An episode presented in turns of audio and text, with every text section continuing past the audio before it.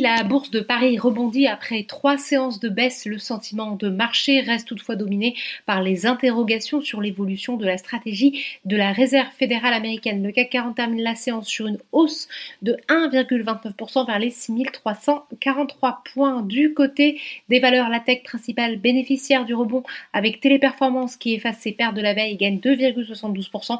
Worldline gagne de son côté 2,56%. Deuxième séance de hausse consécutive pour Danone de plus 2,67% après l'officialisation de la nomination d'un nouveau PDG, mais c'est surtout un relèvement de recommandation d'Odo BHF de neutre à surperformer qui profite au groupe Bouygues de son côté ne progresse que de 0,31% après avoir grimpé de plus de 3% en ouverture. Le groupe a fait état d'un bénéfice de 21 millions d'euros au premier trimestre contre une perte de 204 millions un an plus tôt. Côté baisse, la foncière commerciale Unibail Rodamco Westfield se replie moins 1,60%, plus forte chute sur l'indice CAC 40 et dans le sillage du recul des matières premières, les valeurs de l'énergie sont elles aussi à la peine.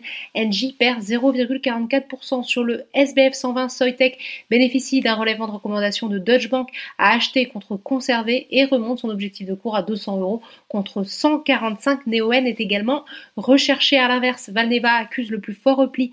La biotech a creusé ses pertes au premier trimestre avec un, résultat net de moins, moins 27,7 millions d'euros, une dégradation qui reflète une augmentation des investissements selon la biotech. Elle a d'ailleurs annoncé hier qu'elle allait participer à une étude clinique au Royaume-Uni visant à, étudier différents vaccins contre la Covid-19 pouvant être utilisés comme rappel. Enfin, outre-Atlantique, la possibilité d'une inflexion dans la politique de rachat de titres de la Fed continue de freiner les investisseurs, d'autant que la diminution du nombre de chômeurs la semaine dernière sous-entend une confirmation de la reprise économique qui pourrait conduire la Fed à revoir sa politique plutôt que prévu. Voilà, c'est tout pour ce soir. N'oubliez pas toute l'actualité économique et financière et sur Boursorama.